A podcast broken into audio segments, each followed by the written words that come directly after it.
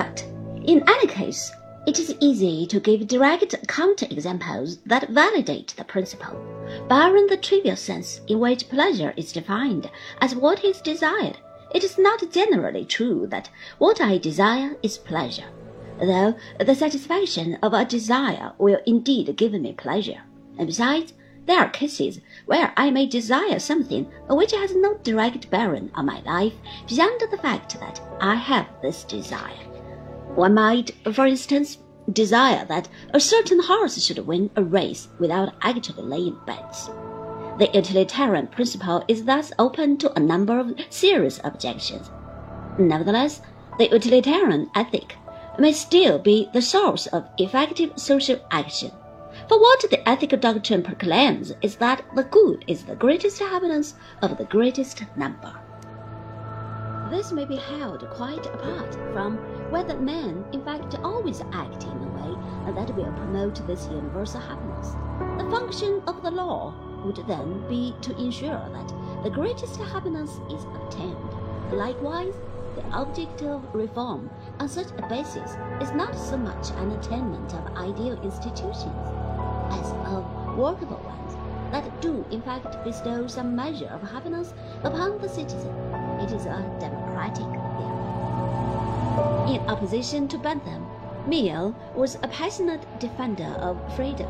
The best exposition of his views on this matter is to be found in the famous essay on liberty, 1859. He had written it together with Harriet Taylor, whom he had married in 1851 after her first husband's death. In this essay, Mill puts up a powerful defense for freedom of thought and discussion, and suggests a limitation of the state power to interfere in the lives of its citizens.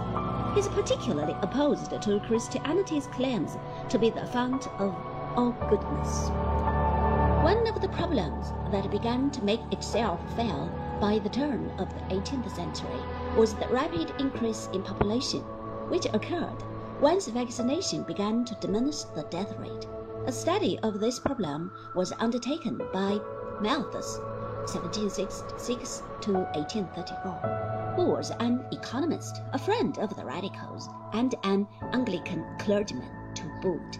In his famous essay on population, 1797, he set out the theory that the rate of increase in population was fast outrunning the development of food supplies.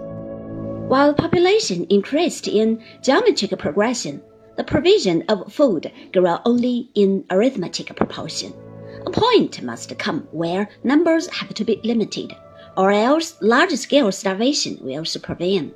On the question of how such limitation is to be achieved, Malthus adopts a conventional Christian view.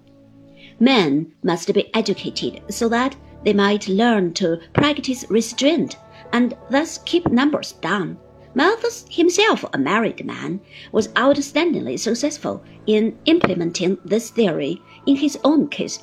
In four years, he had a family of three children.